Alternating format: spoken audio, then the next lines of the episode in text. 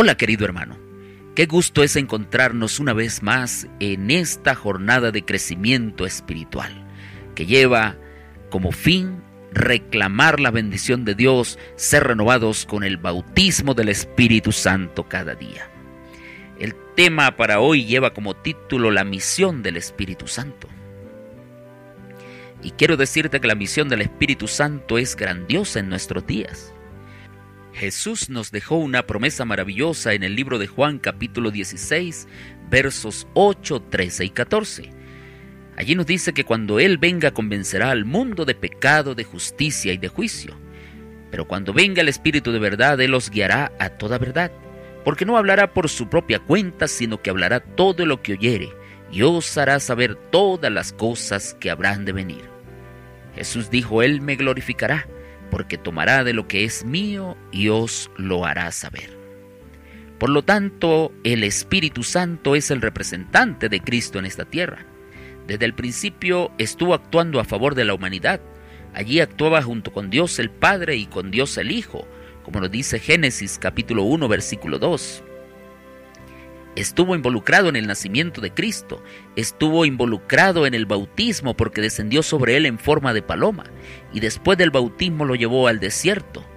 Cristo fue guiado por el Espíritu Santo durante todo su ministerio.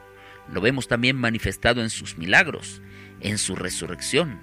Y esa realidad señala poderosamente la importancia del papel del Espíritu Santo en el plan de salvación y en nuestra vida. El Espíritu Santo es el que convence, es quien transforma, Él es el que restaura y guía a cada persona. Él tiene una misión muy pero muy especial y clara. Él nos ayuda a entender lo que Jesús hizo y enseñó. En el Pentecostés significó transformación y compromiso con la predicación de las buenas nuevas de salvación. Y ese mismo Espíritu espera de nosotros la disposición a ser usados en la proclamación del Evangelio. El Espíritu Santo, apreciado hermano, es el que transforma la vida, porque habita en el corazón de quien lo recibe.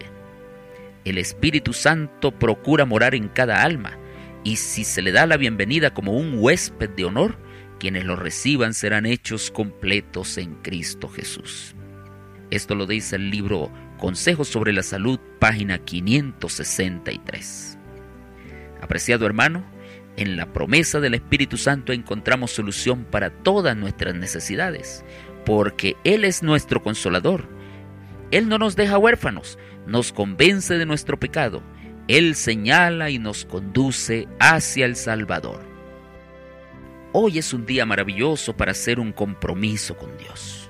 Hoy necesitamos orar por la renovación del Espíritu Santo para nuestras vidas. Necesitamos pedir a Dios que bendiga de una manera muy especial a nuestros amigos por los cuales estamos orando. Y recuerda también pedirle a Dios nos ayude a ser fieles a Él, devolviendo nuestros diezmos y nuestras ofrendas. Que Dios te bendiga, apreciado hermano. Que Dios te guarde en este día. Maranatha.